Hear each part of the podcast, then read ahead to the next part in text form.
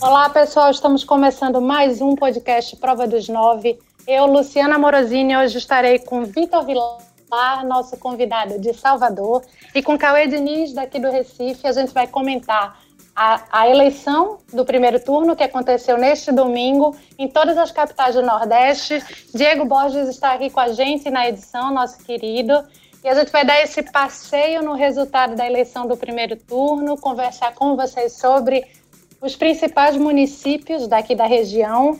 E para começar, acho que um ponto importante que a gente está bem mal acostumado que o resultado saia muito rápido.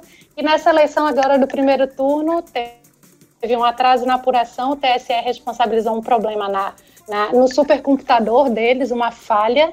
Né? Inclusive, uma e meia da manhã a gente está começando a gravar esse podcast e o resultado de Maceió é a única capital do Nordeste que ainda não tem resultado definido. Na verdade, já se sabe que vai para o segundo turno, mas a, a apuração está tão apertada que ainda pode mudar o resultado. E aí, Vitor e Cauê, como é que foi esse dia de fortes emoções, né? Quando já atualizava, já vinha um resultado bem, bem adiantado, né? Como é que foi é, para vocês essa sensação de fortes emoções nesse domingo, né? De primeiro turno?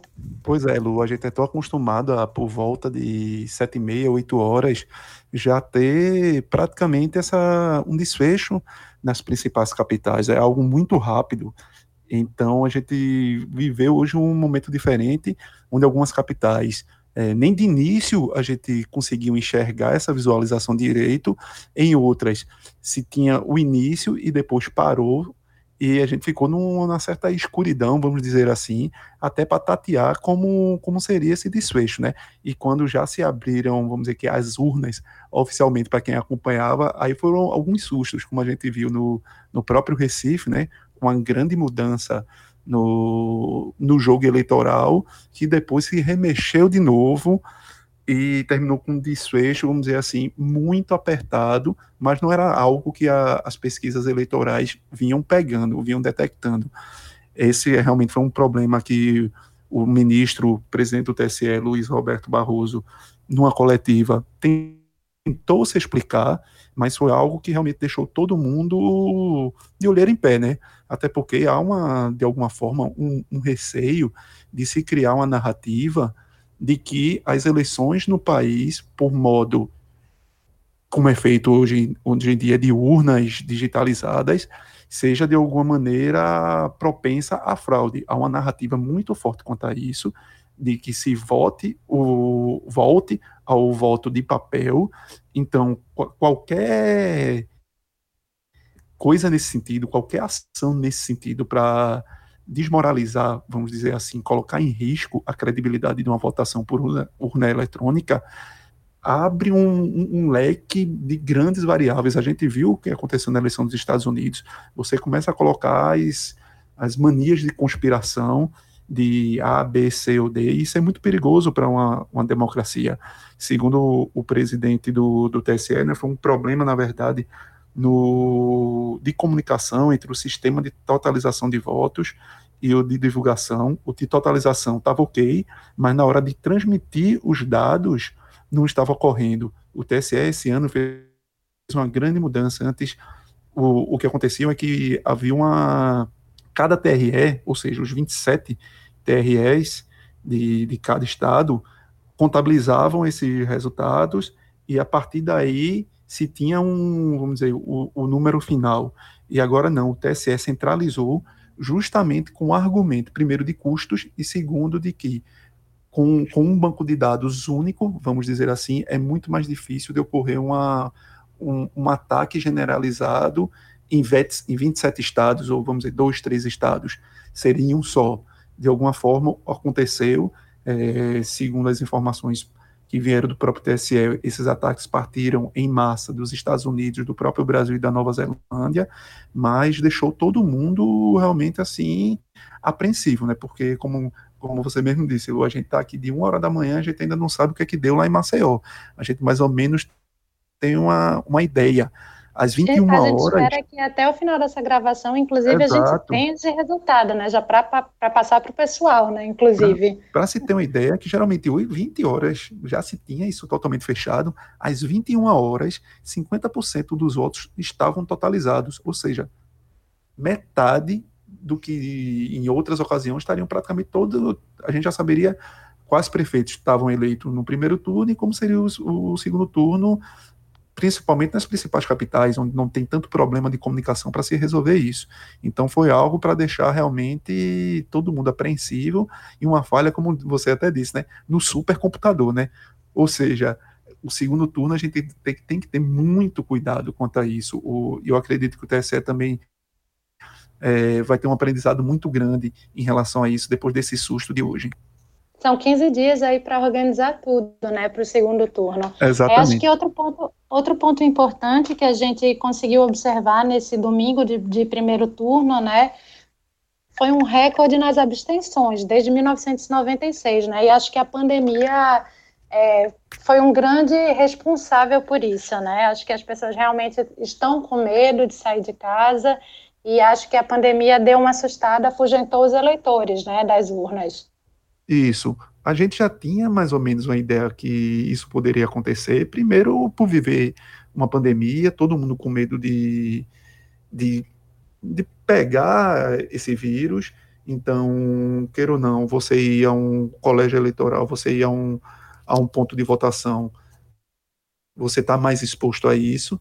Então, a gente sabia dos efeitos, e o, o próprio Google detectou isso quando é, as principais palavras, as principais perguntas no que o Google ranqueou nas últimas duas semanas era justamente sobre justificativa de voto.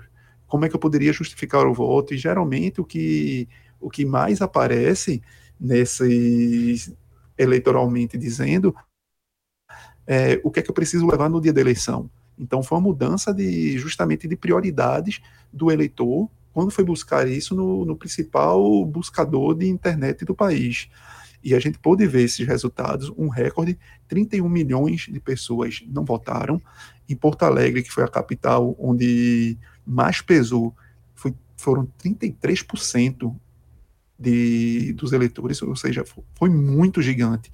Quando a gente faz um recorte mais localizado aqui para a nossa região, a gente vê algumas capitais, como por exemplo o Rio Grande do Norte, que tinha uma taxa de abstenção de 19%, foi para 28%, que foi a maior taxa de abstenção no Nordeste, cresceu 9 pontos percentuais. A Bahia, que anteriormente era quem liderava esse, essa taxa, na última eleição para municipal, há quatro anos, ela tinha tido um, uma taxa de 25, foi para 26. Pernambuco pulou de 11 para 19. Então, a Paraíba, que foi a que teve vamos dizer, o maior crescimento percentual, saiu de 11 para 21. Então, isso é um, é um dado significativo e que, de alguma forma, pode ter mudado até mesmo o cenário eleitoral de alguma capital realmente do Nordeste, porque, queira ou não, é uma quantidade gigantesca de votos e você não tem como pensar que, ah, será que essa perda foi uniforme para todos os candidatos? A gente não sabe, porque talvez só daqui a algumas semanas, quando as pesquisas de opinião voltem às ruas e, e, e tentem detectar com, o que movimento foi esse de abstenção, que a gente pode tentar entender quais foram o, as camadas da população e, por tabela, os candidatos que talvez tenham perdido mais eleitoralmente com essa questão da abstenção derivada já da pandemia do coronavírus.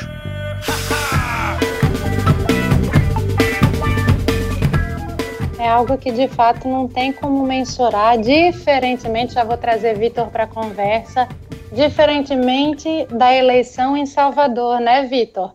É, Bruno Reis já vinha sendo apontado como é, candidato fortíssimo a levar no primeiro turno, né? Bruno Bruno Reis, que é do DEM, e essa, essa tendência se confirmou nesse domingo, né?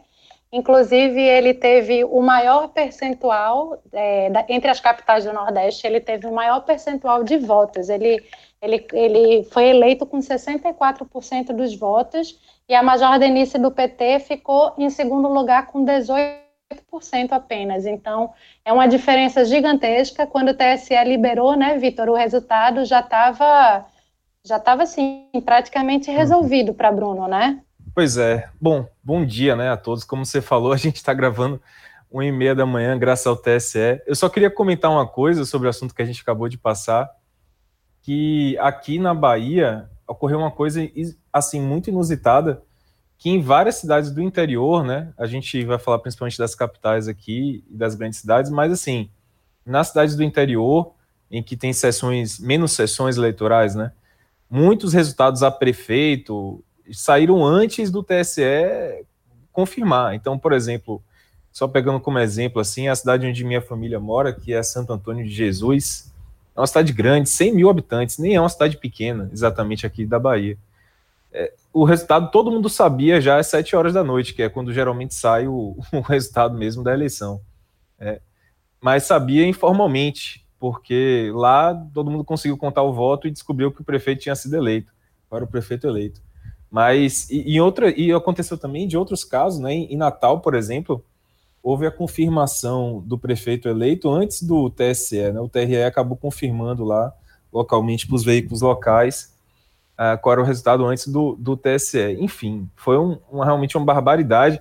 E a gente viu vários é, companheiros aí da, do jornalismo, né?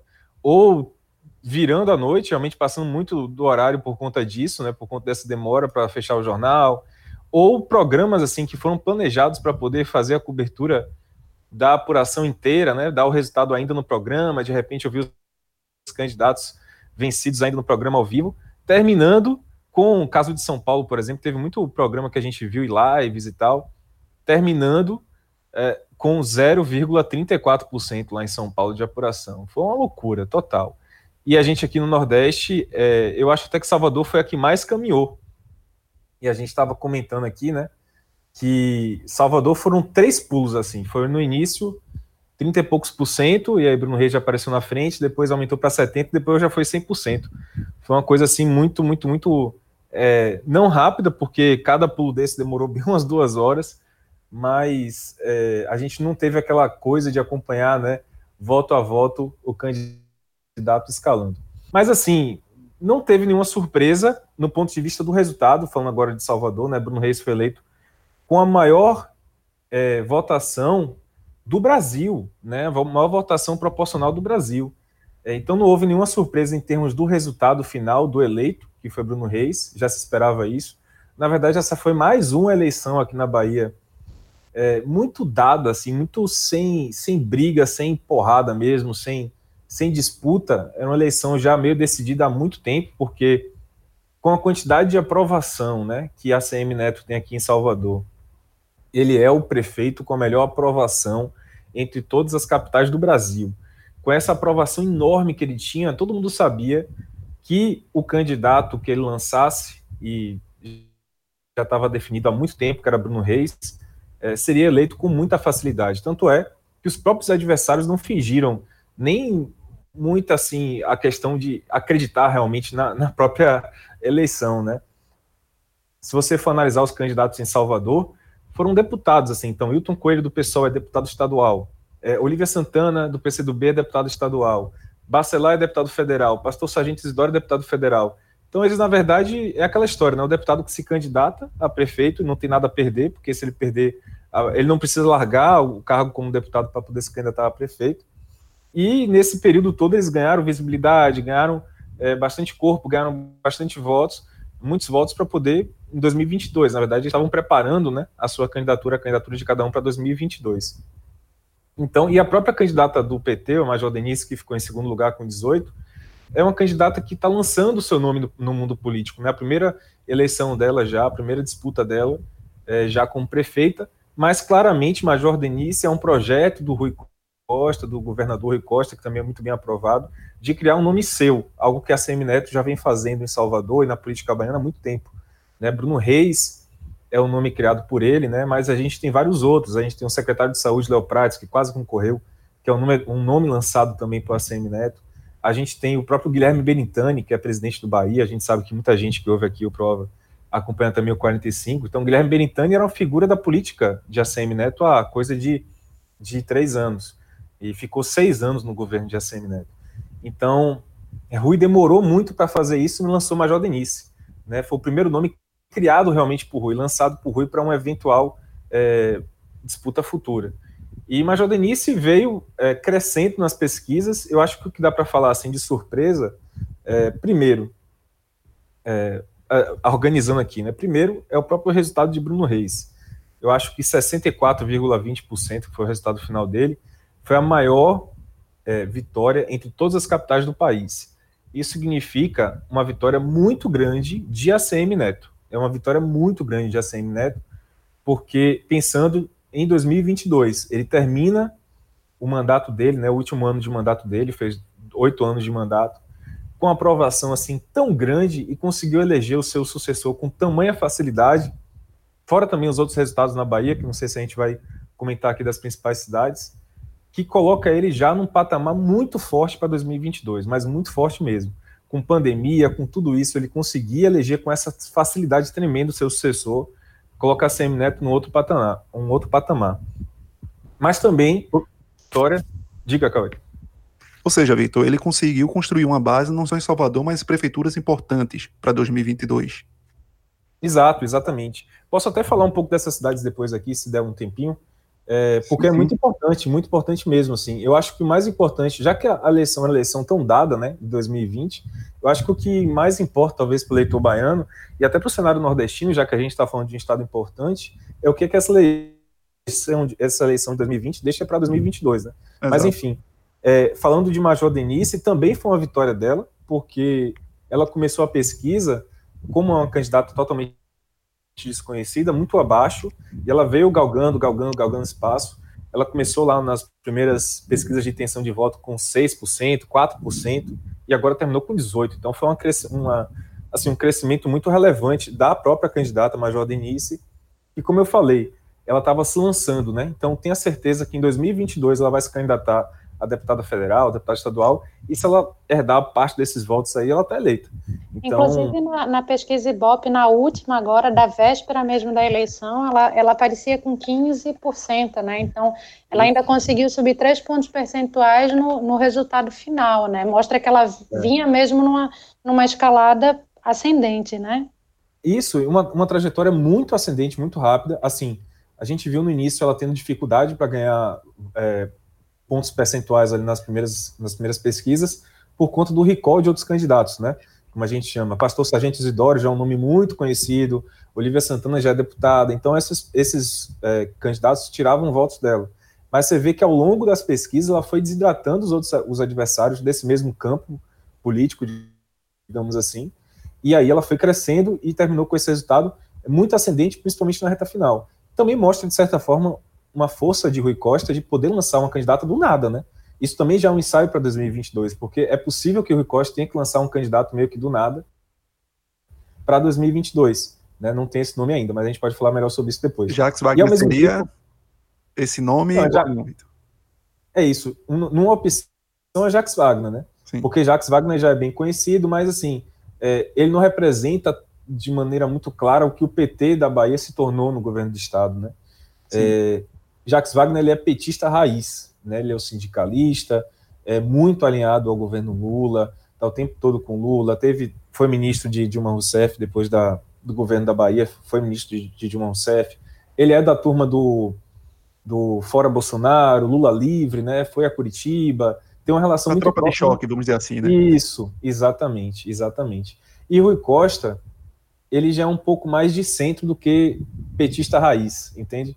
Ele foi se aproximando ao longo dos últimos anos, principalmente nos últimos quatro anos, muito mais do PSD, né, que aqui tem uma liderança muito forte, muito forte de um ex-senador, de um senador, na verdade, ex-governador da, da, Bahia, que é Otto Alencar, do, de outro senador também, que é, que é Ângelo Coronel, que também é do PSD, do PP, que é o partido do, do vice-governador dele, João Leão. Esses dois partidos são partidos assim mais de centro-raiz, né, aqueles partidos fisiológicos que a gente chama.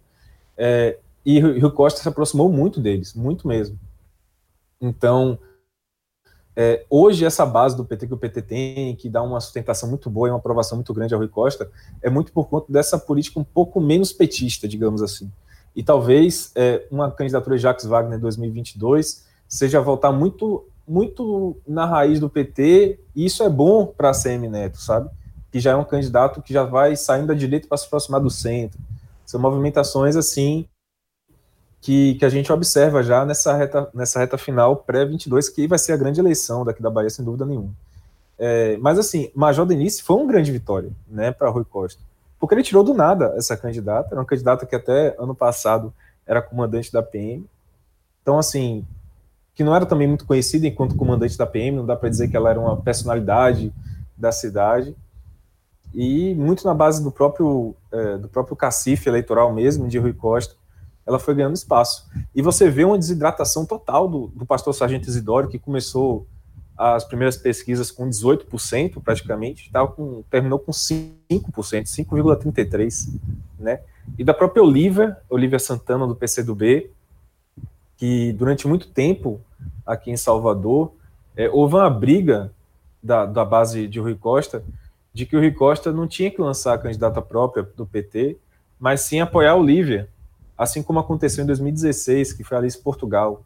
O PT não lançou uma candidata própria em 2016, lançou a Alice Portugal, que era, que era do PCdoB, é, com apoio do PT de Rui.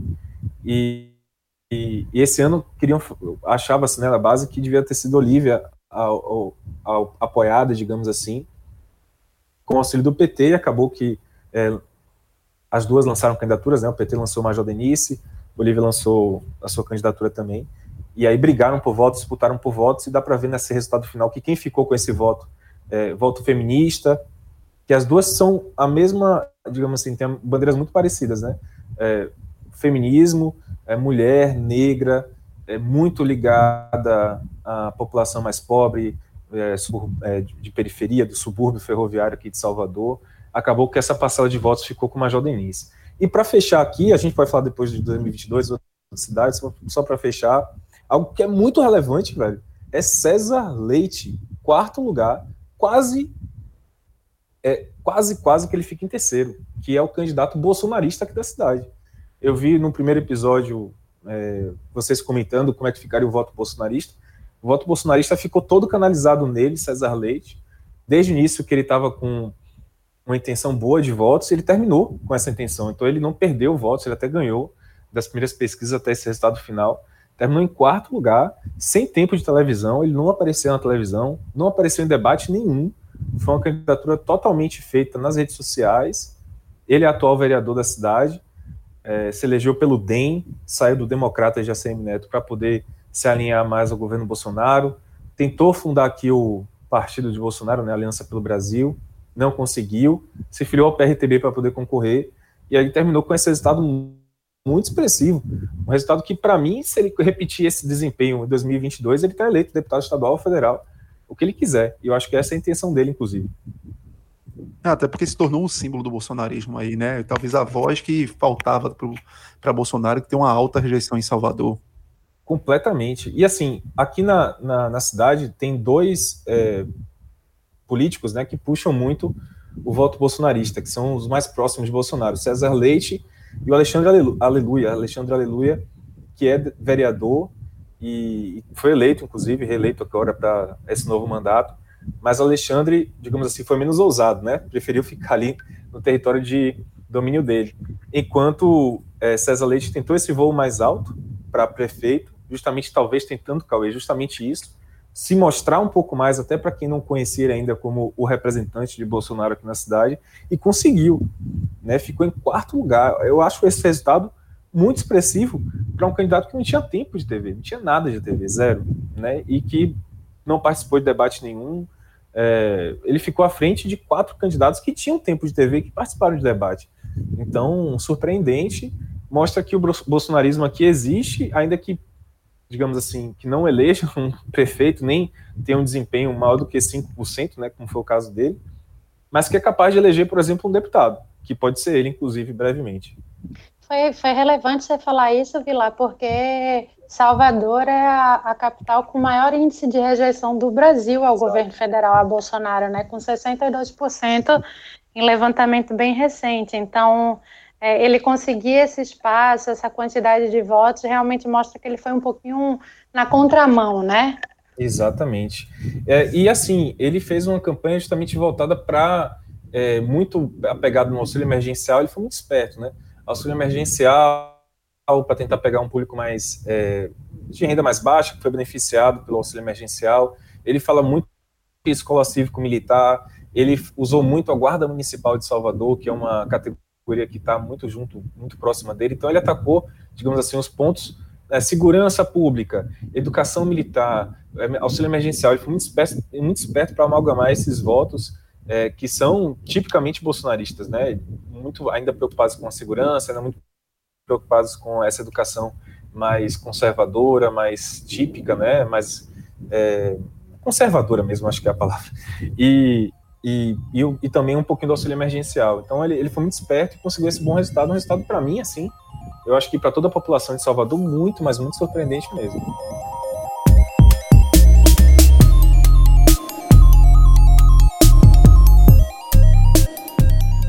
É, falando em, em, bolsonarismo, né, candidatos que levantaram a, a bandeira bolsonarista nessa eleição, entre as nove capitais do Nordeste, né, eram oito candidatos e, e três, na verdade, passaram para o segundo turno, né? Nenhum conseguiu é, se eleger no primeiro turno, mas a gente tem o capitão Wagner em Fortaleza, que foi para o segundo turno.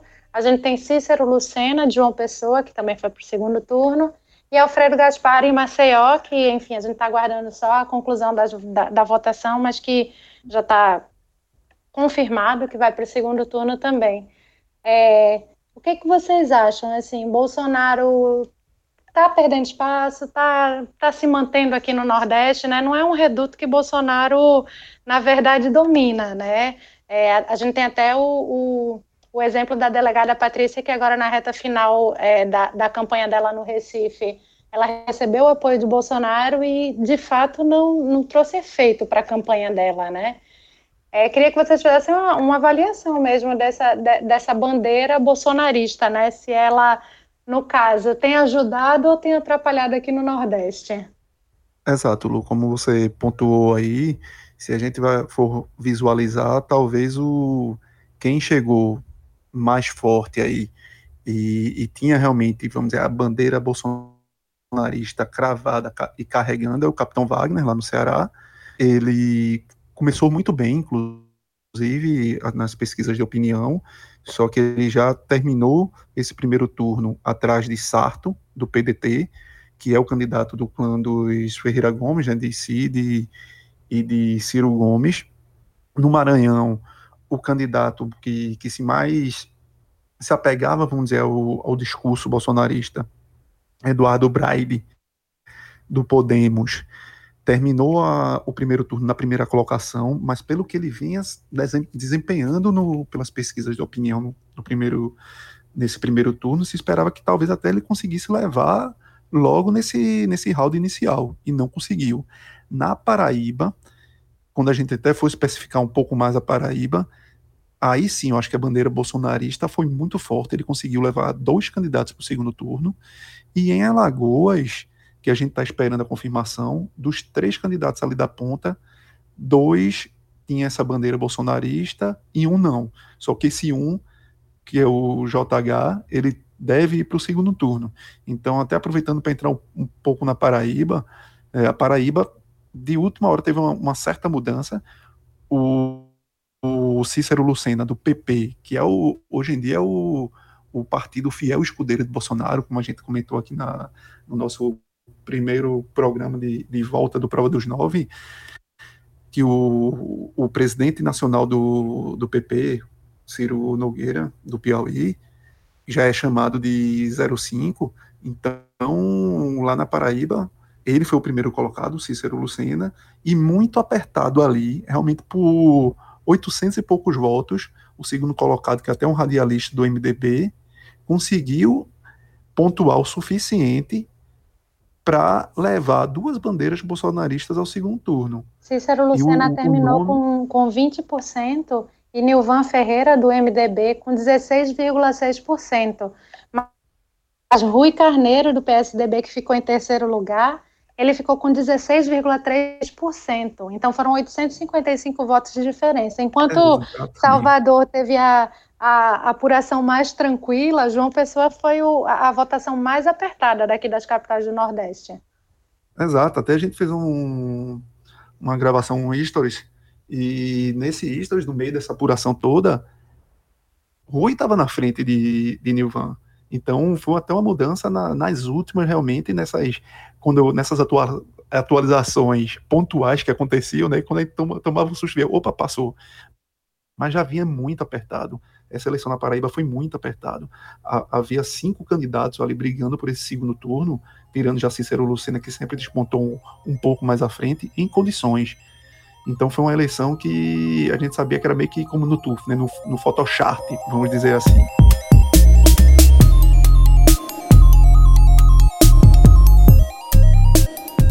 Falando em eleição que trouxe surpresas, né? Vitor falou que em Salvador deu três pulos e, e, e Bruno Reis já estava eleito. Aqui no Recife foi uma apuração para fortes emoções, né? É, ficou bem apertado ali. João Campos, que já era é, candidato favorito a passar para o segundo turno. É, Marília Mendoncinha, Mendonça Filho, estavam nessa disputa pela segunda colocação, mas, mas durante a apuração, né, nessa demora de duas horas para atualizar, Marília acabou passando muito tempo ali na liderança, né? Acho que acho que João Campos levou um susto, né, nesse cenário. E, e o resultado final foi muito apertado, porque João Campos ficou com, com 29%, Marília Reis ficou com 27% e Mendonça Filho ficou com 25%. Então foi muito colado, né? Agora a gente tem que ver como é que vai ficar o segundo turno, inclusive qual voto vai migrar para quem, né? Porque Mendonça e a delegada Patrícia, que a delegada Patrícia ficou com 14%, na verdade eles se alinham com o discurso de direita, né? E Marília é do PT, então tá uma disputa bem indecisa ainda aqui no Recife, né? Posso, posso falar um negócio aqui como baiano, né, mas metendo o bedelho aí no, no Recife. Pode se meter, você está é... aqui para isso. Exatamente. Mas quem acompanha muito assim a, a, política, né, daí e queria dar assim uma coisa que eu acho interessante do Recife é que é uma candidatura com né, uma segundo turno com duas candidaturas de esquerda. E aí a gente se pergunta do tipo assim, como você falou, é, um, para onde é que o eleitor de Mendonça ou da delegada, onde, o que é que ele vai fazer no segundo turno, né? É, um, é a típica eleição em que o, a, a, a pessoa que votou em Mendonça ou em, na delegada, ou ela vai para aumentar o número da abstenção, que já foi muito alto, né? Quer dizer, ou ela vai votar nulo, ela vai é, votar branco, ou vai não vai votar, vai justificar, é, ou ela vai ter que, digamos assim, contrariar-se é, ideologicamente, né? É o contrário, por exemplo, a gente está falando isso do Recife, da, da onde é que vai o voto da direita para o segundo turno. É o contrário do que vai acontecer no Rio de Janeiro. No Rio de Janeiro tem a situação inusitada de que os dois candidatos são ex-prefeitos né, e mais alinhados à direita. Para onde é que vai o voto da Benedita e voto da, da Marta Rocha? Né? É, lá, a, a, esquerda perdeu claramente uma vaga no segundo turno por desorganização, por falta de união total. Me parece que no Recife, aí eu queria até ouvir vocês, é, esses votos aí na direita que foram polarizados entre os dois candidatos, Mendonça e a, e a delegada, acabaram atrapalhando os dois, né?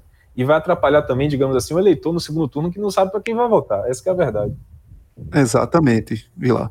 Se você fizer um somatório dos votos de Mendonça com um da delegada, ele teve 200 mil votos, ela 112. Daria. Claro, você não tem como pensar num voto útil de migrar um para o outro totalmente. Mas se fosse, se ocorresse uma fusão dessas candidaturas, seriam 332 mil votos. Seria disparado o primeiro lugar nessa, nessa, nesse dia de eleição aqui no Recife.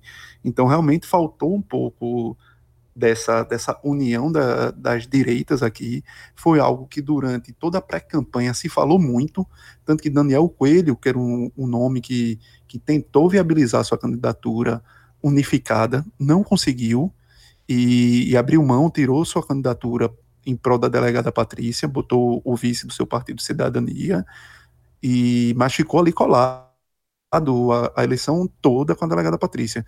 Então, esse, esse pecado da, da oposição à direita foi muito grande, foi muito grande aqui. E o, o episódio que, que, por exemplo, sangrou a delegada Patrícia, que era o nome que estava nas pesquisas apontava muito competitiva para um segundo turno. Ela, nas primeiras pesquisas que se apontavam, que se verificavam, as, as opções de segundo turno, ela estava em igualdade de pontos com João Campos.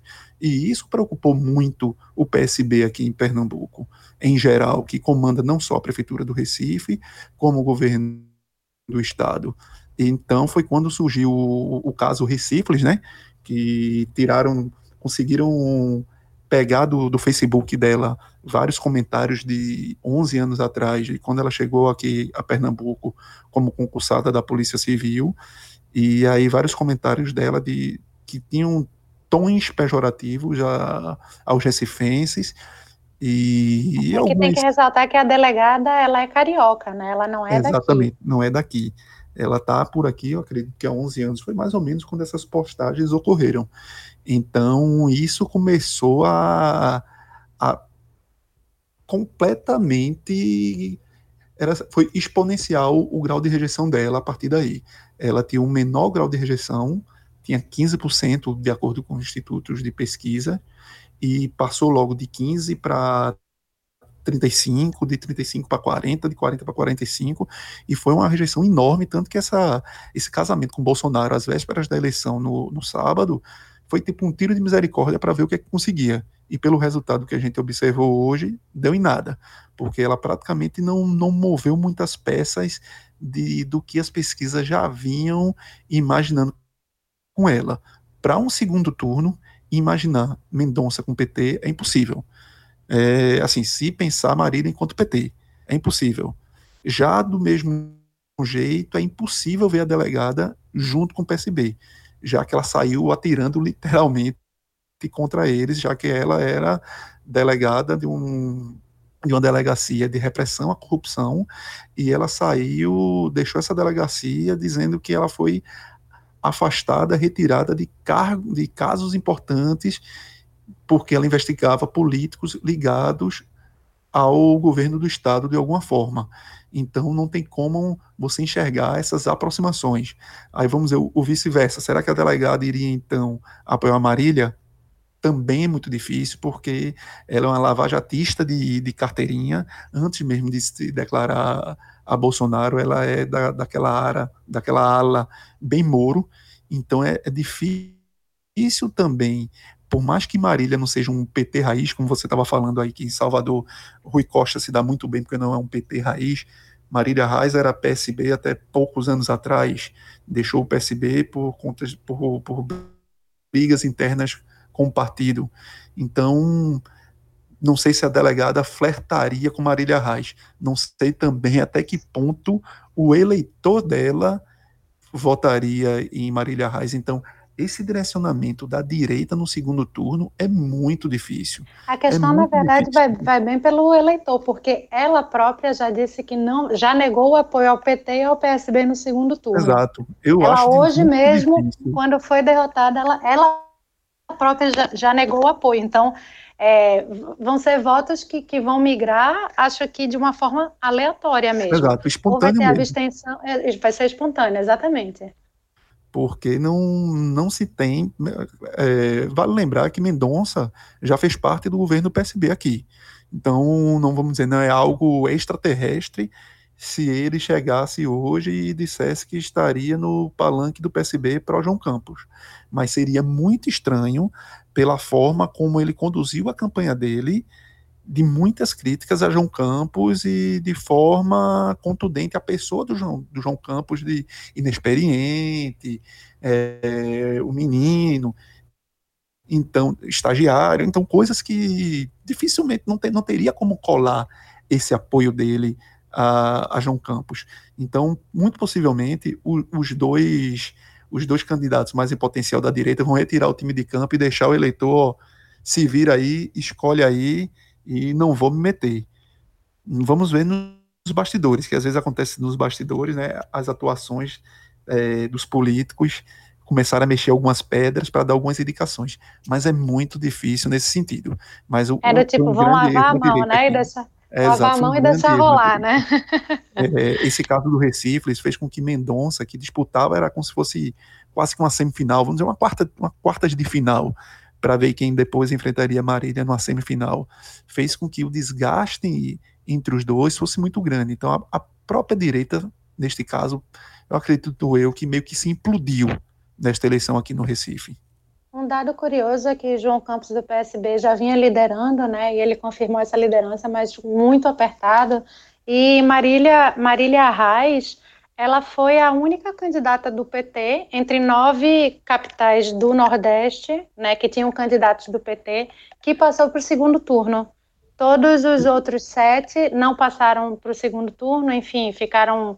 É, teve gente que, que ficou, como a gente até já comentou, em Salvador, é, ficou em segundo lugar, mas a eleição foi definida no primeiro turno. São Luís não tem candidato, não tinha candidato do, do PT, mas, mas Marília foi a, a pessoa que representou o PT no segundo turno, né, em uma, em uma possível vitória aqui no Nordeste. Exato. O PT, eu acredito eu, vai dar uma, uma carga grande aqui para tentar vencer, né? Porque, se eu não me engano, posso estar errado, mas eu acredito que a única candidatura do PT no segundo turno é de Marília, no Recife, e João Coser, em Vitória do Espírito Santo. João Coser, que, se eu também não estiver errado, já foi prefeito lá de Vitória. Então, tem todo um, vamos dizer, uma, uma história com a cidade de alguma forma, e pode fugir um pouco da questão do, do PT vidraça, né, que, que colou muito por conta do, da questão da corrupção, do, que foi acusado nesses últimos anos. E, e o PT, em muitas das capitais, colocou candidato como lá em Salvador mesmo, foi numa estratégia de sobrevivência futura, não foi nem de agora. Sabia que ia perder, isso era muito claro, era evidente, mas como o Vilar bem colocou aí, a Major Denise mesmo saiu muito maior do que entrou.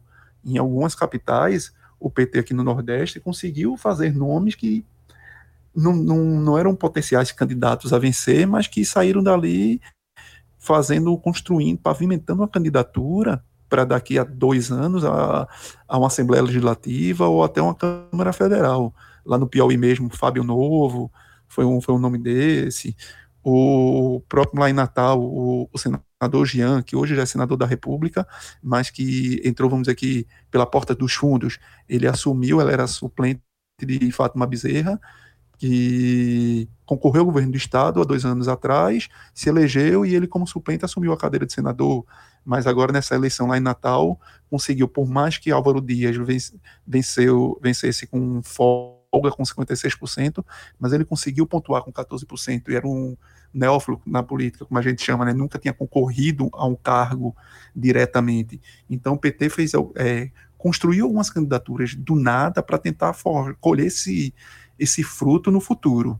Mas realmente Marília é, é a grande aposta e surpreendeu muito. Não se esperava essa distância dela, dela para João, menos de 10 mil votos, que coloca essa, esse segundo turno num, numa perspectiva de bastante, eu acho, desgaste familiar, já que de alguma forma eles são primos em segundo grau, e a gente sabe que quando está muito colado desse, dessa forma, uma disputa como essa, pode, pode partir a briga para ataques mais profundos de cunho familiar. É para não perder, disputa... é não perder o guia agora nesse segundo turno. Exatamente. Na disputa, a, a gente analisou já aqui Bolsonaro, né, os, os apoiados por Bolsonaro e os apoiados pelo PT nessa disputa que de alguma maneira polarizou 2018, né, a, a, campanha presidencial, o PT saiu mais derrotado, na minha visão, do que os candidatos bolsonaristas aqui no Nordeste, porque a gente tem candidatos é, bem, bem fortes aí no segundo turno para que tem algum apoio de Bolsonaro e o PT só saiu com Marília, muito assim, foi um resultado assim, se a gente pegar que o próprio resultado de Haddad no Nordeste em 2018, é, estranha, me estranha muito assim o, o, PT cair tanto, né, de, de, em termos de performance nas capitais. Né? É Só... isso, é, exato. E até você observando, é, voltando aqui para Pernambuco mesmo, as grandes cidades, tirando o Recife, no qual o PT também poderia demonstrar alguma vitalidade, a gente não enxergou isso. O, o PT não conseguiu ter uma candidatura forte em Petrolina, o PT também não conseguiu andar em Caruaru, como também não conseguiu em Olinda e em Jabotão. Pelo contrário, esses partidos que orbitam, inclusive, mais, mais na oposição, não só ao, ao governo do Estado aqui, ao PSB, como também no, no próprio é, espectro nacional, foram os partidos mais vencedores aqui em Pernambuco, que, que formam dizer, uma, uma base de sustentação. A gente em Caruaru, a gente teve PSDB ganhando na, na reeleição de Raquel Lira, em Petrolina, também uma reeleição massacrante de Miguel Coelho, do MDB. Vale ressaltar Miguel Coelho, filho do senador Fernando Bezerra Coelho, líder do, do, do governo no Senado, ou seja, um, um nome de impacto bolsonarista aqui em Pernambuco, de alguma forma. Em Jaboatão dos Guararapes, segundo maior colégio eleitoral aqui do, do estado, Anderson Ferreira, do PL, que tem um alinhamento muito forte com Bolsonaro, foi reeleito. Então são, são três cidades, são três nomes que eu mencionei agora, que na verdade catapultaram seus nomes, se cacifaram, inclusive, para ter um peso gigante na disputa ao governo do Estado daqui a dois anos. São, são nomes que, se não concorrerem, vão ter uma voz gigante. São nomes considerados daquela, de alguma forma, jovens dentro do cenário político eleitoral. Por mais que sejam nomes, os três são filhos de políticos, então não, não surgiram do nada. Anderson Ferreira, o pai foi deputado muitos anos. Miguel Coelho, como eu citei, é filho do senador Fernando Bezerra Coelho e Raquel Lira, filha do ex-governador João Lira. Então são nomes que nasceram já que entraram na política, na política quase que hereditariamente, mas são nomes considerados jovens diante dessa desse quadro da política que se procuram novidades, vamos dizer assim.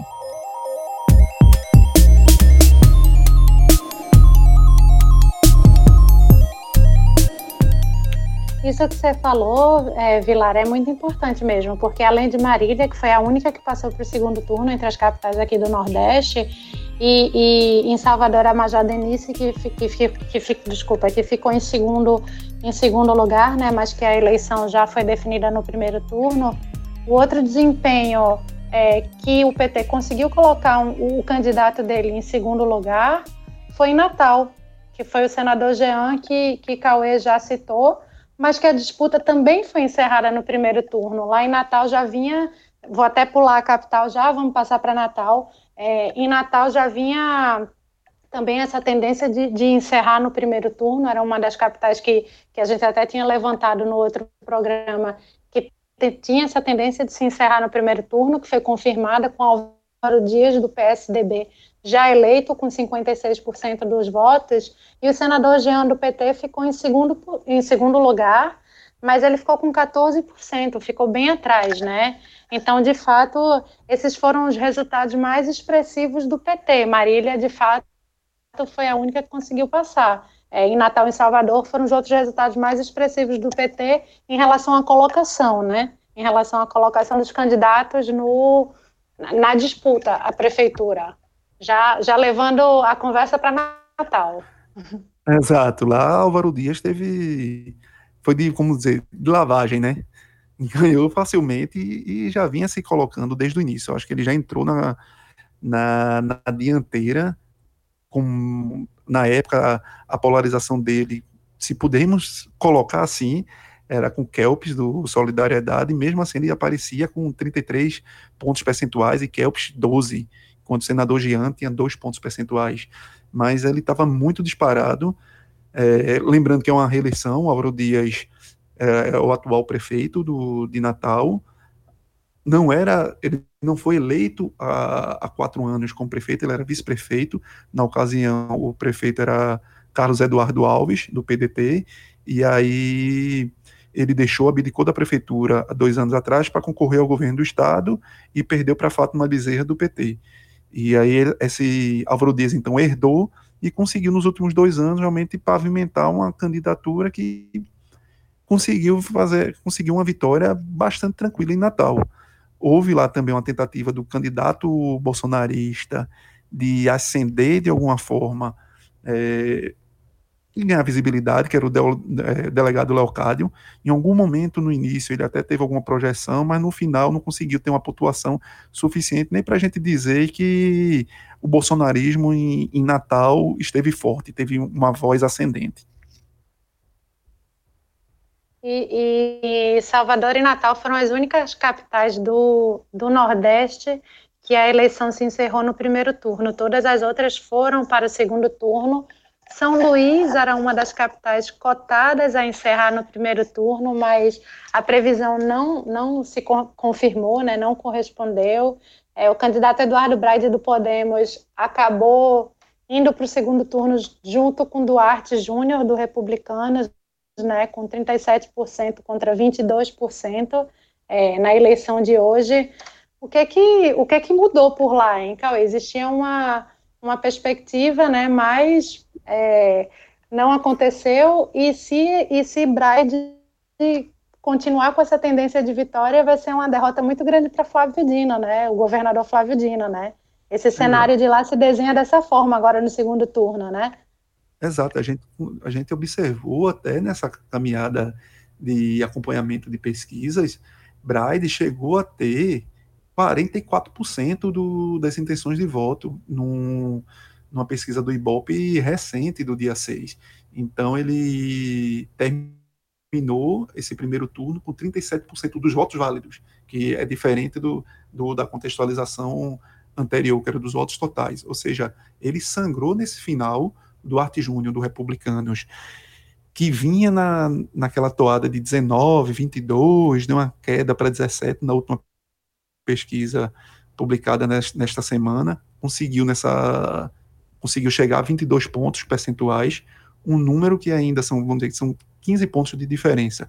Mas agora talvez é, vai haver uma canalização dos votos dos demais candidatos, que aí vem Neto Evangelista, do DEM, Rubem Júnior, do PCdoB, porque o que aconteceu lá, até para contextualizar para quem está nos ouvindo, o, o, governador do estado, né, o, o, Flávio Dino do PCdoB, ele comanda o estado num chamado que eles dizem lá, o consórcio.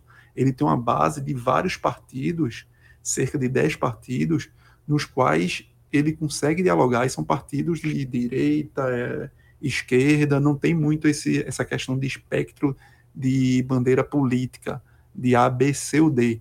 Tanto que o DEM está com ele, o republicano está com ele, como também o partido dele, o PCdoB, o PT. Então ele canaliza nesse consórcio, onde ele diz que dentro desse consórcio é ele quem comanda, mas é como se fosse um, um síndico de um condomínio, eleito pelo condomínio. Então, quem, quem ousou, vamos dizer assim, a bater de frente com esse condomínio foi o Eduardo Braide que é do Podemos, é o partido hoje mais alinhado, vamos dizer assim, ao governo Bolsonaro no sentido das votações no Congresso, até porque o PP, vamos dizer, é um, é um, é um novo aliado dentro do dentro desse dessa contextualização política nacional, é um, é um partido que passou a ser aliado dos últimos meses para cá, vamos dizer, do, da pandemia para cá. Já o Podemos não, é, era um partido que desde o início vinha votando com Bolsonaro, com, com os aspectos, com os, a pauta governista no Congresso Nacional.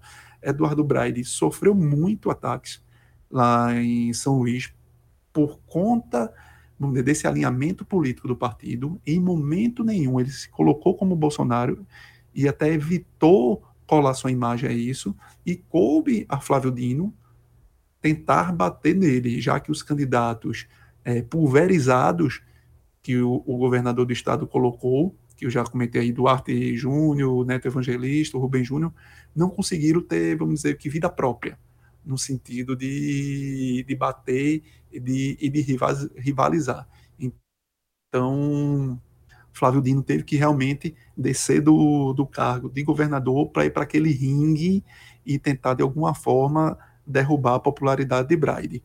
E para Flávio Dino seria péssimo perder, vamos dizer que em casa, né?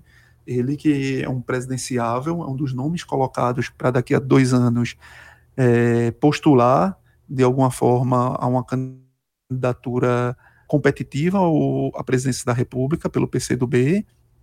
Então, se ele perder em casa, é algo que denigre muito contra ele. Então, ele, ele talvez entre em campo muito forte para tentar fazer com que essa eleição em São Luís não perca para uma figura que tenha uma cara bolsonarista, que aí com certeza seria usado muito contra ele, tipo, poxa, perdeu em casa, você perdeu em casa, é algo que acontece também já até levando para o Ceará, na capital Fortaleza, que o candidato de Ciro Gomes e de Cid Gomes, Sarto, está concorrendo diretamente com o candidato bolsonarista, que é o capitão Wagner.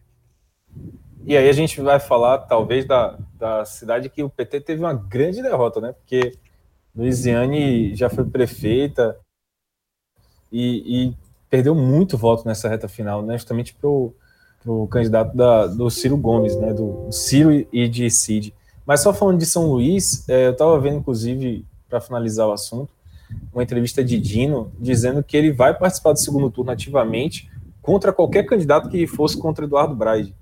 E, e como o Duarte Júnior foi, acho que o Duarte Júnior, me corrija, Cauê, ele até participou do governo, né, como você falou aí, do, do Flávio Dino. Então, assim, me parece que agora o, o governador vai sair lá do, do palácio e vai apoiar completamente o, o Duarte Júnior contra o Braide, né, para não perder justamente essa, esse posto em casa, né? que é importante para ele, obviamente. Exatamente. É, aí é aquela polarização total, é nem direita e esquerda. É bolsonaristas contra Flávio Dino. Então é um é um mata-mata regional, vamos dizer assim.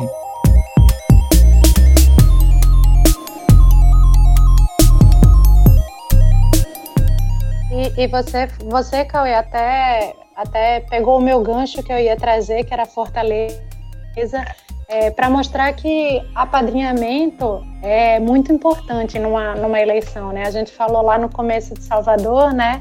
De Bruno Reis, que, que é apadrinhado por ACN Neto, e, e a gente já veio conversando sobre outros apadrinhamentos, uns que trazem resultados positivos, outros que nem tanto, né? Mas acho que Fortaleza tem tem muito essa característica, né? E a, a, o segundo turno lá, o primeiro turno lá, na verdade, é, terminou bastante apertado, com Sarto do PDT com 35% e o capitão Wagner do PROS com 33%. Então é uma disputa que vai para o segundo turno bastante apertada. Os dois é, tiveram crescimento nessa última semana em relação à pesquisa de intenção de votos, porque pelo Datafolha Sarto estava com 29% e o Capitão Wagner estava com 28%. Então, no final, eles ainda conseguiram reverter alguns votos para eles. Acho que vai ser uma disputa de cachorro grande lá, né, Cauê? Como é que vai ficar? Como é que vai ficar? E, e, e Vilar também, né? Como é que vai ficar essa, esse cenário lá no segundo turno com com esses apadrinhamentos, né? Exato, eu acho que Fortaleza é uma capital que do Nordeste que mais refletiu os atores políticos nacionais na eleição municipal, porque você tinha claramente o, o candidato do clã Ferreira Gomes lá, Sarto, presidente da Assembleia Legislativa, que já tem sete mandatos consecutivos, ou seja, não é um, um novo nome na política, mas foi um cara que teve uma rejeição baixíssima. A rejeição dele é metade da rejeição de, do Capitão Wagner com a de Luiziane, que meio que se aproximam uma da outra, a rejeição dos dois. Só que a rejeição de Luiziane pegou muito na canalização dos votos dela, enquanto do Capitão Wagner não se teve esse efeito tão forte nas intenções de voto. Aí você tinha Luiziane totalmente PT raiz, daquela linha de frente, como a gente comentou aqui, foi prefeita de Fortaleza por dois mandatos, há uma década atrás, então era um nome que se esperava que tivesse um bom respaldo, mas o próprio governador do estado, Camilo Santana, que é do PT, mas tem uma ligação com, com os Gomes, não encampou a candidatura dela, evitou encampar a candidatura dela e, e flertava muito mais com Sarto, o candidato do PDT, do que propriamente com ela, mas sem, vamos dizer, não, sem externar publicamente isso. Então, Luiziane se apegou muito à figura de Lula, a figura de Lula esteve no guia dela, pedindo voto para ela, mas não foi o suficiente. Já a outra figura é, nacional que esteve presente foi Bolsonaro, como Sérgio Moro.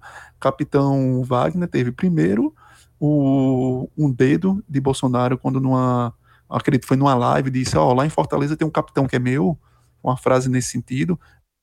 Já deixou claro que Capitão Wagner, que já tinha esse discurso bolsonarista, tinha sido escolhido por, por Bolsonaro para, vamos dizer assim, representá-lo lá em Fortaleza. E posteriormente, nesta semana, Sérgio Moro enviou um vídeo para para o Capitão Wagner e para a população de Fortaleza, desde, tentando desmistificar o, a história de que o Capitão Wagner era o, o, o vamos dizer, o, cabeça, o comandante das greves que a, que a PM de, de, do Ceará teve nos últimos anos. Teve dois episódios, duas greves muito fortes no, no Ceará nos últimos anos, da PM, de, de, confrontos. Eu acho que o nosso público pode até lembrar aquela, aquela cena de Cid com a escavadeira é, partindo para partindo cima do, de um bloqueio de policiais no interior do, do estado. Se eu não me engano, foi na cidade de Sobral, que é a cidade do, do, do de nascença do, dos Gomes mesmo. Então, a, havia uma tentativa de, de colocar, sempre de colocar o capitão Wagner nesta de desordeiro, vamos dizer assim, de comandante de rebelião. E aí Sérgio Moro, como um, que já passou pelo que passou há pouco tempo como ministro da Justiça, entrou com um vídeo nessa semana dizendo que na verdade ele que ajudou a, é, pacificar aquela rebelião que teve da, da PM do, do Ceará há pouco tempo atrás. Então, eu acho que a, a capital Fortaleza representa muito do que é essa política nacional refletida num município, numa capital. E aí realmente a gente viu a fragilidade do PT que foi replicada nas outras capitais, né? Foi um, acho que foi um bom exemplo disso. Oh, uma coisa assim, o Cauê acabou falando exatamente o que eu acho mais legal dessa eleição, que é justamente o fato dos. Veja só, como o Cauê falou, né? Lula foi usado o tempo todo por Luiziane eu, eu posso até falar bem de Fortaleza, porque eu morei em Fortaleza há muitos anos e foi justamente numa, nos mandatos de Luiziane. E ela era uma prefeita muito bem avaliada, uma prefeita que acabou, de certa maneira, lá com um domínio do PSDB da época de Tasso Gereissati. Né? Tasso vinha elegendo seus prefeitos lá, o Juraci era o prefeito anterior a Luiziane, Luiziane quebrou uma onda é, muito é, dominante de Tasso Gereissati no Ceará como um todo, né, mas Fortaleza também. E ela acabou fazendo um governo muito bem avaliado é, nos dois mandatos dela. E, e, de certa forma, até na época, o PT não era tão forte no Ceará, né? não tinha um nome de peso. Luiziane foi o primeiro nome de peso, depois veio o Camilo, como hoje é o principal expoente do PT, apesar de ser um PT bem parecido aqui com o Rui Costa, um PT que é um PT menos raiz, é um PT mais central, né? um PT mais caindo para o centro. Mas isso é até uma, uma, uma, questão marcante aqui dos governadores nordestinos. Né? Os, os governadores de esquerda não são é, PT tão raiz assim. Luiziane é uma, uma PT muito raiz, né? como, como o Cauê falou, usou o Lula o tempo todo. E aí teve essa, essa, esse cenário engraçado. Né? Luiziane usou muito Lula, como você falou, Cauê é, o Sarto usou muito, muito mesmo, o, obviamente, né, os Gomes, e Wagner usou muito Bolsonaro, mas assim, é, o, o, caso de Sarto é até mais curioso, porque ele usou praticamente todos os últimos presidentes, né, candidatos a presidente, que, que ficaram em terceiro lugar, as terceiras vias das últimas eleições, porque Marina Silva declarou apoio a ele, é, apareceu em vídeo, é, Cristóvão, Cristóvão Buarque apareceu também dando é, apoio a ele, ou seja, foi uma coleção de, de gente que ficou em terceiro lugar nas últimas eleições, dando apoio a ele, algo muito interessante. Mas o que eu acho mais curioso de Fortaleza, e é um sentimento que eu tenho, né, acompanhando, a, a vivência de Fortaleza, que teve toda essa polarização muito interessante dos cenários da política nacional lá na cidade, mas o que talvez tenha sido decisivo para esse resultado de Sarto, não só com a, a, a, o apoio de Ciro Gomes, né, que é muito importante, mas eu acho que, sobretudo, sobretudo, o apoio do atual prefeito Roberto Cláudio. Ele, sendo o prefeito de Roberto Cláudio, que é muito bem avaliado lá em Fortaleza, é um prefeito que ficou por dois mandatos, foi bem avaliado, teve boas gestões, é, e Roberto Cláudio apoiando ele, é, fica muito mais fácil, né? Você tem um apoio muito mais robusto, né? Se você for reparar que o atual prefeito da cidade, e a gente sabe que algumas eleições, as eleições municipais, elas falam muito, né? Na capital é um pouco menor essa influência, é, um pouco maior essa influência, digamos assim, do, do, da política federal dentro da capital. Mas assim, ainda assim é uma cidade, é um município, e fala muito o que o atual prefeito, que ser bem avaliado, o que, é que ele está indicando. E eu acho que o Roberto Cláudio ter dado é, esse apoio a Sarto desde o início, inclusive participando da campanha dele, eu acho que foi muito determinante para essa vitória. É um cara que tem apoio do, de uma figura importante no cenário federal, como Ciro Gomes, cenário estadual, do Cid, que foi ex-governador, e tem também do atual prefeito. Eu acho que esse, esse. E ele também é um candidato é, que já é político experiente, né? Não é um cara, ele é o presidente da, da Assembleia Legislativa do Ceará. Então, ele é um cara que tem um, um, uma base, digamos assim, política própria, mas que tem apoios muito importantes, o que torna ele muito, muito, muito favorito para mim no segundo turno. Até porque o voto da Luiziane é muito mais fácil para migrar para ele, né? Eu acho muito difícil nesse momento que o Capitão Wagner leve no segundo turno, a não ser que ele consiga até mostrar que ele é um candidato, é, talvez funcione para ele o que pode funcionar para qualquer adversário do João Campos em Recife, né? Que é tipo assim, olha, a gente tem que quebrar essa hegemonia aqui. O, o Ciro Gomes o Cid Gomes já mandam na política da cidade há muito tempo, do Ceará há muito tempo. É, o Roberto Cláudio também foi um exemplo disso, né? Porque era um cara bem desconhecido quando ele foi eleito, e foi eleito é, realmente na força do Cid, na época que era o, o governador do estado. E talvez é, funcione para o Capitão Wagner comprovar dizer isso, assim, a gente tem que quebrar essa hegemonia dos Dias Gomes aqui na, na, na, enfim, na política cearense. A gente tem que quebrar essa hegemonia e talvez esse seja o discurso, não tanto se alinhar às pautas da direita pautas conservadoras, porque senão ele não vai atrair né, os votos, por exemplo, alguma parte dos votos da Louisiane. Acho que essa é a estratégia mais eficiente para ele, por conta dessa, dessa, desse conglomerado, eu diria até, de apoios que tem em torno do Sarto, como eu falei, né? Não só do Ciro, mas também do prefeito e do próprio Camilo de maneira bem velada. Até complementando, Vitor, o que tu disseste em relação a, a, a, discurso de se quebrar essa hegemonia dos Gomes em, no Ceará, em Fortaleza, porque por mais que Roberto Cláudio seja inclusive do PSB, né, ele é um candidato da, da família, do clã. Mas o, o, o Sarton, eu fui até levantar no início, com, atrás há dois meses, quando a gente começou a fazer todo o levantamento de como estava a contextualização da eleitoral, e aí fui levantar um pouco quem era o Sarto, não só o, o presidente da Assembleia Legislativa lá do, do Ceará, mas quem era ele, você vê nitidamente o quanto ele é colado à família, ao clã. Ele foi do PDC lá no passado, depois PMDB, e seguiu uma trajetória muito colada a Ciro Gomes. Quando o Ciro foi para o PPS, ele foi para o PPS. Quando o Ciro foi para o PSB, ele foi para o PSB. Quando o Ciro foi para o PROS, ele foi para o PROS.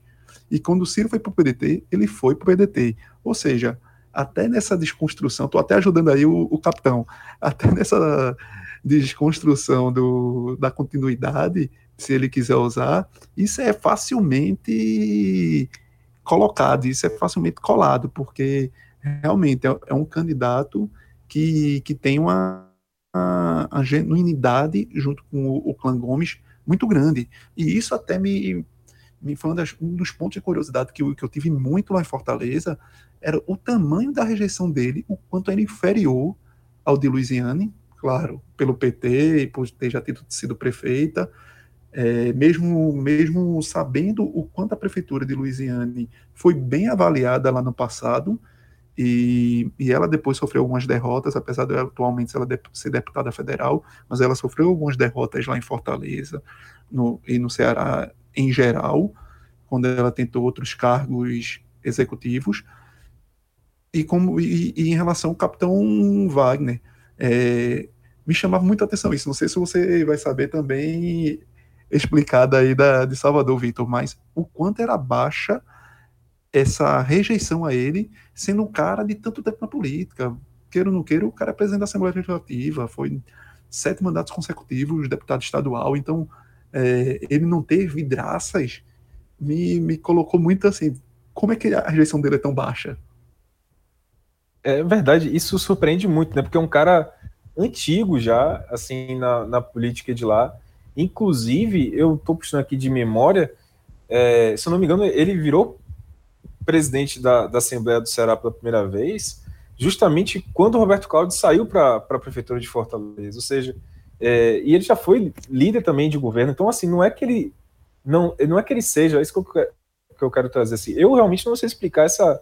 Eu morei muito tempo no Ceará, tenho amigos lá, mas assim, eu não sei explicar essa baixa rejeição a ele, porque é, é um cara que está na política do Ceará há muito tempo e não é em cargos menos, é, é, digamos assim, é, é, vistos, né? Em cargos Isso. com menos visibilidade, menor visibilidade. Ele é um cara que é presidente há um bom tempo já da, da Assembleia Legislativa, já, já, já assumiu esse cargo em 2012, quando o Roberto Cláudio foi para a prefeitura, e foi líder de governo também né, na Assembleia. Então, assim, cara, é estranho demais. Talvez seja o caso realmente só explicar aquilo, né, de que a política tradicional, assim, o, o eleitor ele presta muito pouco atenção no que acontece na, nas assembleias legislativas, né? É, eu acho que de todas as casas legislativas, o que menos tem visibilidade é a, são as assembleias legislativas. Acho que menos do que o Congresso, obviamente. Talvez o, o vereador, né, a Câmara Municipal esteja muito mais próximo do eleitor. Então, muita gente não sabe nem o que, é que um deputado estadual faz, para falar a verdade. É, então, assim, se você perguntar, talvez, para boa parte da população baiana, eu digo para você que o pessoal não sabe quem é o atual presidente da ALBA. Então, talvez explique isso, seja isso que explique, porque, é, pelo menos em termos de, de cargo, ele tem cargos muito importantes há muito tempo. Isso, e, e inclusive ele foge um pouco desses nomes forjados ultimamente no Ceará para gestores, né? Porque o Roberto Cláudio, vamos dizer, é mais um técnico do que um político de carreira. Camilo Santana, até onde eu me lembro também, não era um cara que já tinha uma, uma grande vivência dentro da política ali de, de cargos, de disputa de mandatos. Então foram nomes forjados é, por Ciro Gomes, pela família, em, em acordos políticos com outros partidos, com PS, PSB, com PT, e que esses nomes surgiram. E, e Sarto vem num, numa, numa outra linha, é aquele cara realmente da da velha política, vamos dizer assim, um termo da moda hoje em dia, né, da nova da velha política. Mas talvez tenha, tenha agregado para o eleitor de Fortaleza por ser uma terceira via nesse sentido de PT e Bolsonaro.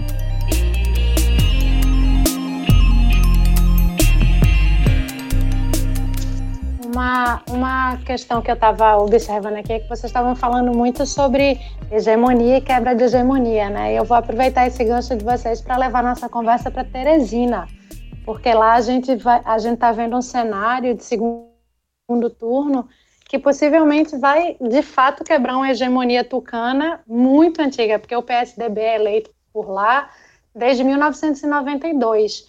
E o segundo turno está é, com os candidatos doutor Pessoa, do MDB, ele teve 34% no primeiro turno, e Kleber Montezuma, do PSDB, ficou em segundo lugar com 26%. Só que as pesquisas de intenção de voto já davam é, doutor Pessoa como candidato favorito a levar no segundo turno, numa possível disputa com Kleber. É, chegava a, a uma diferença de 57% contra 28% num possível segundo turno. Existe, de fato, essa perspectiva dessa quebra de hegemonia tucana lá em Teresina? Existe, Lu. É, é gigante a chance, realmente, se, se nenhum fato, vamos dizer, novo se aproximar do, do, do dia a dia do, do, da população de Teresina, a chance é grande dessa, desse, é até um recorde. Teresina é a cidade que, tá, que tem, são 76 cidades no país que, ao menos, são comandadas pelo mesmo partido há 20 anos. Teresina é desde 1992 que elege o PSDB. Então, o, o, atual prefeito, o Firmino Filho, escolheu o Kleber Montezuma, que foi seu secretário de foi o secretário de educação, então tirou um, um nome pensado da, de um gestor para tentar sucedê-lo. E por enquanto ele não vem galgando muito êxito. Claro, colocou no, conseguiu colocar no segundo turno, conseguiu. Mas a, se enxerga o, o, o doutor Pessoa, do MDB, como um, favorito nessa disputa, até pelas perspectivas, pelos cenários de segundo turno que as pesquisas é, foram pensando nessa, nessas semanas anteriores ao, a este domingo. Mas aquele negócio, segundo turno, tem muita gente que diz isso. Chegou no segundo turno, zero. Então vamos lá, talvez fatos novos ocorram para que essa candidatura do PSDB ganhe alguma musculatura a mais tem que ver também como, como os candidatos que pontuaram ali abaixo, o Fábio Novo, por exemplo, do PT, com quem ele vai ficar, o Fábio Abreu do PL, com quem ele vai ficar. Tem que lembrar que o, o Kleber Montezuma tem como vice um, um nome do PP. E o PP no Piauí é, é totalmente Ciro Nogueira, né? Que, como eu falei anteriormente, é se tornou um, um dos nomes muito próximos da, do, do clã Bolsonaro. Então, e é um senador da República. Então, o PP tem força no Estado.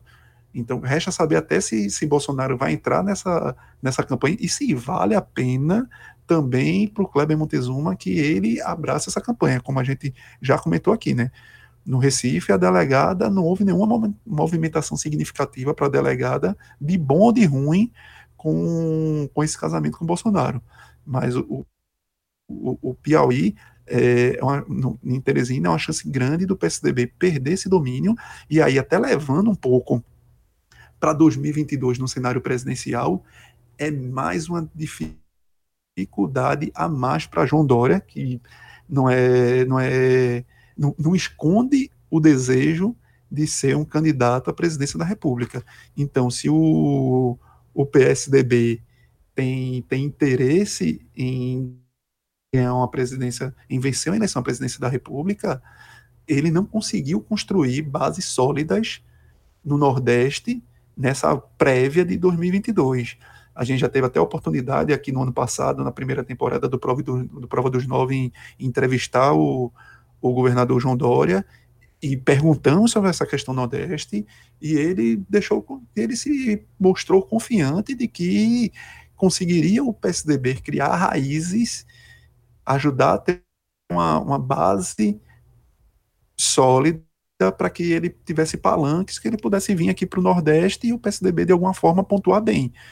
Porque, na minha visão, é, o, o Nordeste foi muito fundamental para as derrotas que o PSDB teve nos últimos 20 anos a presidência da República, tanto nas derrotas para Lula, tanto nas derrotas para Dilma, quanto na própria derrota mais doída, que foi quando ele tinha a chance de realmente polarizar e vencer o PT, ele deixou essa, ele deixou o, o, essa ala mais à direita de Bolsonaro se aproveitar e monopolizar a disputa com o PT. Então é um, o PSDB a gente olha hoje ganhou no ganhou em Natal, ganhou, ganhou facilidade, ganhou. Mas talvez seja muito mais uma vitória própria do Álvaro Dias e que não se construa um palanque gigantesco para Dória aqui no Nordeste. Queira ou não queira, Natal não tem o maior colégio eleitoral do Nordeste. Se você for para os principais colégios eleitorais, Dória não tem um assento forte em Salvador. Se eu não me engano, ele teve dentro da base de, de, de partidos que ajudaram a eleger Bruno Reis. Em Sergipe, está com a delegada Daniele, que é a, a, candidata que está no segundo turno lá, mas que não é a favorita a levar. No Recife, apoiou Mendonça Filho do DEM. Em Maceió, que era onde o, o, o partido teve o domínio, Maceió, o, os tucanos tinham uma certa tradição, desde Rui Palmeira lá, e, e o, o partido não conseguiu fazer nenhum candidato, apoiou o PSB lá, abriu mão de uma candidatura. Na Paraíba, o Rui de lá até tem, flertou em chegar para o segundo turno. No Ceará, o PSDB também abriu mão de uma candidatura para ficar com os Gomes lá, apoiando o PDT de Sarto. E em São Luís também não teve nem candidato, preferiu apoiar outro, outra candidatura. Ou seja, Dória não criou, vamos dizer, nessa prévia para 2022, um, bases sólidas que de alguma forma dê guarida para ele chegar daqui a dois anos e, e, e sente ao lado do prefeito de uma capital e possa se mostrar para a população. Então vai, ele vai ter dificuldades seríssimas de, de ter uma candidatura forte aqui na região. E aí é, é, um, é um ponto muito específico que se a gente vê os últimos 20 anos das eleições presidenciais, o Nordeste foi decisivo contra o PSDB para ele chegar, para ele voltar à presidência da República após a, a, a, gestão FHC, porque o Nordeste deu uma grande contribuição, não foi, vamos dizer que a culpada ou não, vamos utilizar outros termos, mas queira ou não queira, o Nordeste ajudou muito a Lula vencer as eleições contra o PSDB, o Nordeste também foi fundamental para Dilma ganhar do PSDB nas eleições presidenciais, e na última eleição o PSDB não conseguiu ter força alguma no Nordeste para que ao menos conseguisse rivalizar, como vinha rivalizando com o PT, para chegar a um segundo turno, na grande chance que ela teria, inclusive, de voltar à presidência da República. Deixou, deixou um vácuo para que Bolsonaro, como a terceira via, chegasse e ganhasse essa eleição.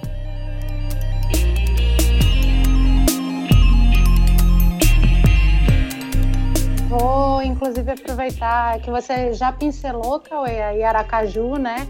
Inclusive, Aracaju tem um cenário é, parecido, que um, um, segundo turno já meio que se encaminhando, né, para uma, uma decisão. Edivaldo do PDT terminou o primeiro turno com 45%, enquanto a, dele, a delegada Daniele do Cidadania terminou com 21%. Projeções de pesquisas de intenção de voto já davam a vitória para Edivaldo é, num possível segundo turno, com 50% contra 34%.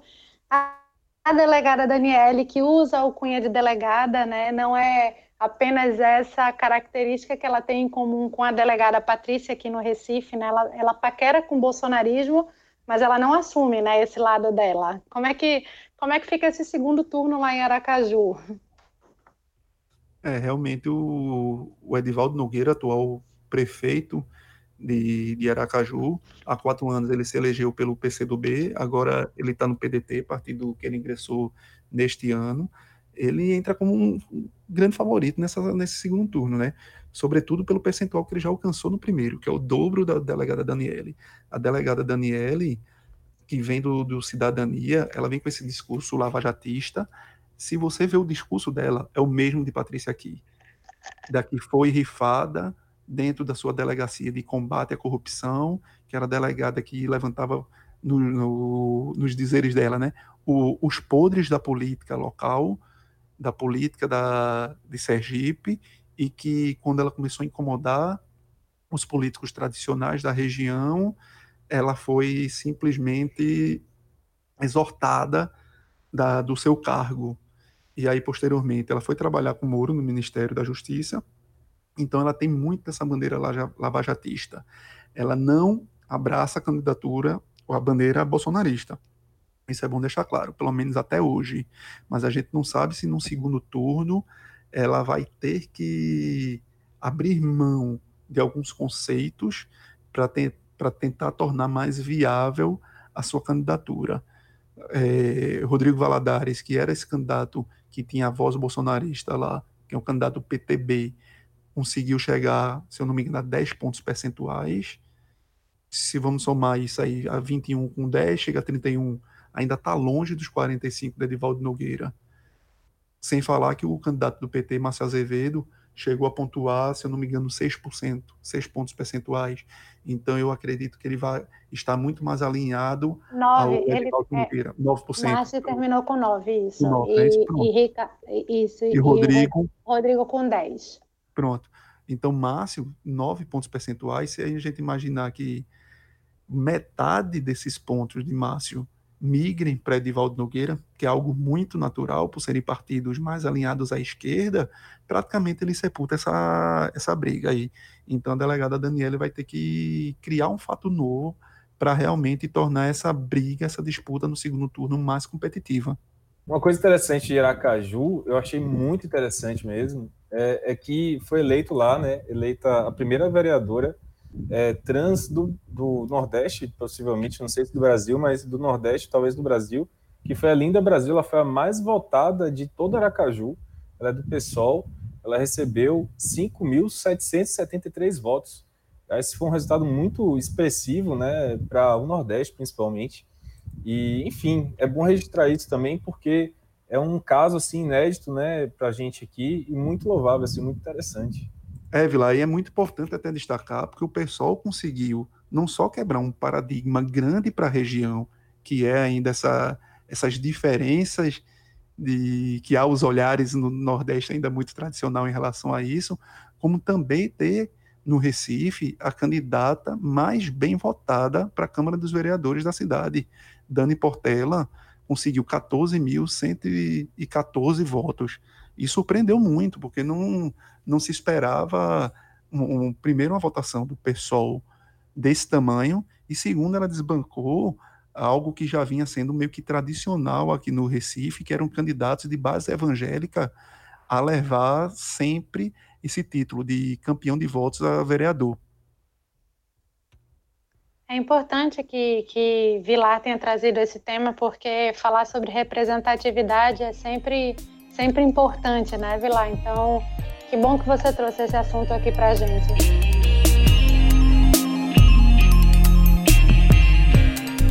E a gente já passeou por Salvador, por Natal, por São Luís, Teresina, Aracaju, Fortaleza, João Pessoa, Recife, falta quem? Maceió, que o querido TSE ainda não liberou o resultado final, gente. Mas. F5 aí, F5 nada. F5 nada está com 94%, 94% e meio das urnas apuradas, mas é, pelo que já foi apurado, já, já se tem um panorama né, do que vai acontecer, já se tem um panorama do segundo turno. É, a questão é que Alfredo, Alfredo Gaspar, do MDB, ele está com 29,09%, e JHC, do PSB, está com 28%, e 28,43%. São 3 mil votos de diferença nesse exato momento, com 5,5% das urnas para serem concluídas é, nessa votação do primeiro turno lá em Maceió. O que pode acontecer, provavelmente eles dois vão passar para o segundo turno, porque Davi Davino Filho, que está em terceiro lugar do PP, ele tem 25%, então dificilmente ele consegue reverter né, essa diferença. Mas o que pode acontecer daqui para amanhã, quando esse episódio for para o ar, é que JHC pode ter passado para a primeira colocação. São 3 mil votos de, de diferença, é difícil de reverter também, no final das contas, né? Provavelmente Alfredo Gaspar vá, de fato, passar em primeiro lugar, mas a diferença são só 3 mil votos. É, tá apertadinho lá. Exato, apertado. E talvez se a gente fosse fazer umas contas aqui, que ia demorar algum, até porque jornalista não leva uma fama muito boa de gostar de fazer conta, né? Talvez o, esses dois nomes já estejam sacramentados no segundo turno. Se a gente for tentar ver o que falta de urnas, de quantitativo de urnas a serem apular, apuradas, talvez já tenha sacramentado e o Davi, Davi no Filho não tenha mais como alcançar os outros dois nem o Alfredo Gaspar, nem o João Henrique Caldas. Especificamente nessa disputa aí, se realmente for Gaspar versus João Henrique Caldas, Gaspar tem todo o apoio do governador do estado, Renan Filho, que já está no segundo mandato, e tem o apoio também do atual prefeito da cidade, então, isso é uma, uma, vamos dizer, é uma base de apoio gigantesca para quem está galgando os primeiros passos na política. O Alfredo Graspar era procurador da justiça lá no, em Maceió e é um nome pensado para tentar manter, manter essa, esse grupo político no poder. Lembrando que Renan Filho também é MDB. Então, Gaspar também é outra figura, que já que a gente falou anteriormente, Bolsonaro deu uma pincelada por cima em Maceió, é uma figura que vinha defendendo e que levanta muito a bandeira do bolsonarismo. Do, da mesma forma com Davi, Davi, Davi Davino Filho, que tem o, o bolsonarismo no, na essência, até por ser PP. Mas e, e, em contraponto. Davi, João Davi, no fi, Davi Davino Filho do PP. Isso daí é um, é um trava-língua, basicamente, oh, né? Davi Davino Filho. Toda vez falou direito, né? e João Henrique Caldas, que é o candidato do PSB, tem o, o PSDB por trás. O PSDB que abriu mão da, da capital a partir do momento que o prefeito de lá é, resolveu se desfiliar do partido numa briga interna com o, o presidente local, o Rodrigo, que já está pensando em 2022, que da mesma forma como Salvador e a Bahia em geral, a, eleição de Maceió tem muito a ver com 2022. É 2022 sendo jogado já em 2020. O TSE não, não contribuiu aqui para a gente cravar esse resultado. São 3 horas da manhã, 2 horas e 58 minutos para ser mais precisa. É, mas já deu para dar um, um, cenário, um panorama, né? Meninos, vocês querem acrescentar alguma observação? Só uma coisinha, falar rapidamente aqui. É, eu fiz um levantamento rápido das 20 maiores cidades da Bahia, isso falando já em 2022 aqui da Bahia, né? das 20 maiores cidades, o PT só garantiu uma até agora, uma, que foi Lauro de Freitas, que fica é vizinha aqui a Salvador, né? Fica na região metropolitana. Tem duas cidades que estão no segundo turno aqui na Bahia, só para fechar, que são a segunda e a terceira maior cidade do estado, né? Feira de Santana, que o atual prefeito Colbert Filho, que é ele é ele é prefeito e candidato à reeleição, né? Ele não foi eleito em 2016, ele assumiu é, ele era vice, depois assumiu, depois que Zé Ronaldo saiu para se candidatar a governador do estado.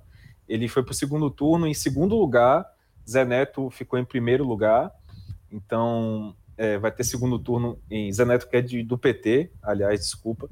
Zé Neto do PT passou em primeiro lugar para o segundo turno, e Colbert, filho do MDB, ele veio em segundo, então eles vão disputar o segundo turno por lá. E em Conquista, Vitória da Conquista, que fica no sudoeste baiano, também vai ter segundo turno entre MDB e PT. MDB, o atual prefeito, que é Erzen Guzmão, ele, vai, ele passou em primeiro lugar para o segundo turno, mas vem apertado ali com Zé Raimundo, que é do PT, é ex-prefeito de, de, Vitória da Conquista, é, já, já, já foi já é deputado estadual, é um nome muito conhecido aqui já na Bahia, e ele vai para o segundo turno também. Então, assim, em teoria, é, o PT ainda pode pegar duas prefeituras muito importantes do estado, a segunda e a terceira maior cidade. Só para deixar claro aqui, Zé Raimundo passou em primeiro com 47,63%, a minha anotação estava desatualizada, é, lá em Vitória da Conquista, e Erzen Guzmão passou em segundo com 45,89%. E, então, assim, o, o PT ainda pode pegar duas cidades muito importantes, a segunda e a terceira, mas é no segundo turno, né? E Erzen, em Vitória da Conquista, tem um apoio de ACM Neto, inclusive Neto foi lá em Conquista para poder apoiá-lo. E assim como Colbert Martins, que é do MDB, também tem um apoio de ACM Neto. Então, o MDB aqui na Bahia, ele é um partido meio satélite do grupo de ACM Neto, né? Então, é uma disputa muito clara, muito clara, entre Rui Costa e ACM Neto nesse segundo turno, essas duas cidades muito importantes. Eu acho isso importante deixar claro aqui, pensando também em 2022. E é, nessas 20 cidades que eu levantei aqui, que são as maiores, tirando essas duas que estão em segundo turno, né, tirando as outras 18, o DEM de ACM Neto ganhou em seis, enquanto o PT só tem uma garantida. Então, em teoria, é, a ACM Neto saiu muito grande dessa eleição. Mirando 2022, ele vai ter, assim, nesse momento, é, sem o resultado de conquista e de feira, ele tem um, um um grande resultado de 2020 a favor dele, pensando em 2022, mas aí se Conquista e Feira entrar é, com o PT, aí talvez ele perca um pouco de força, porque são duas cidades muito importantes, né? Como eu falei, a segunda e a terceira maior cidades aqui do estado. O jogo Agora, até, até desculpa, até reforçando um pouco o que Vila disse, diante dos números que ele colocou, por mais que até o PT consiga vencer as duas, mas é uma, uma briga, se nada mudar também nesses percentuais no segundo se tornarem pelo menos equilibrado nesse sentido, não é aquela como se fosse nos Estados Unidos, né, a eleição norte-americana que você leva todos os delegados, é uma eleição muito dividida, né? Muito, tá muito apertado. E só para deixar claro que também, é, Zé Neto passou em primeiro com 41,55% dos votos em Feira de Santana. Zé Neto ele é deputado federal, então ele tem uma base bem forte já. E Colbeck, é o atual prefeito, passou em segundo com 38,18%. É, assim, eu acho interessante dizer isso porque os atuais prefeitos, né, que são Colbert e Ezen Guzmão, passaram em segundo lugar. Então, em teoria, o PT ele saiu na frente nessas duas cidades, mas segundo turno zera tudo, né? E, é exatamente. E, e, divide. Então, vai ser, vão ser duas assim. Eu diria que, na verdade, Cauê e Luciana, desde o início aqui na Bahia, é, eu como repórter, a gente está muito mais assim atento mesmo a essas duas cidades, sabe? Porque é, Salvador já estava bem decidida a eleição, já estava meio resolvida. Agora, prefeituras de Feira de Santana e Vitória da Conquista é, vinha sendo algo muito importante. E eu digo o seguinte: Vitória da Conquista ela é uma experiência muito longeva do PT, era até 2016, o PT tinha lá 20 anos no governo, é, era, ele, Vitória da Conquista é, foi a cidade em que o PT teve maior experiência de prefeituras consecutivas no Brasil, e pode ser até, não sei como é que é o resultado do Brasil, mas assim, a gente previa né, que o PT é, podia ter a maior cidade sob o governo do PT a partir de agora em Vitória da Conquista. Né? Vitória da Conquista, que tem pouco mais de 300 mil habitantes, pode ser a maior cidade que o PT tem no Brasil. Pois é, para a gente ver como o quanto o PT dilapidou o patrimônio que tinha, né? E até reforçando, Feira de Santana é uma daquelas cidades que, quando eu falei de Teresina de, de hegemonia, tá naquele rol que, que Teresina faz parte. Há mais, hum. há, no mínimo 20 anos, Feira de Santana é governada pelo DEM. Exatamente, de Zé Ronaldo, né? E Zé Ronaldo que se candidatou a governador em 2018 e agora e é uma, um apoiado assim, é um, um, aliado assim de primeira linha de, de ACM Neto. Então é, é uma cidade muito importante para 2022, não tenha dúvida nenhuma.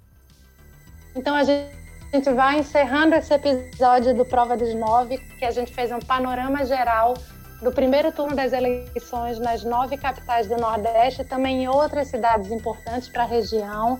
Vale ressaltar que em sete delas terá segundo turno, então vamos continuar acompanhando essas movimentações. É, quem quiser acompanhar, estamos no Instagram e também no Twitter. Vamos trazer os cenários, os resultados de pesquisa, né? Nós, nós nas redes sociais somos arroba Nordeste Hub. Siga a gente lá que a gente vai continuar trazendo todas as informações para você. E para quem acompanhou a gente até aqui, nosso muito obrigado e até a próxima.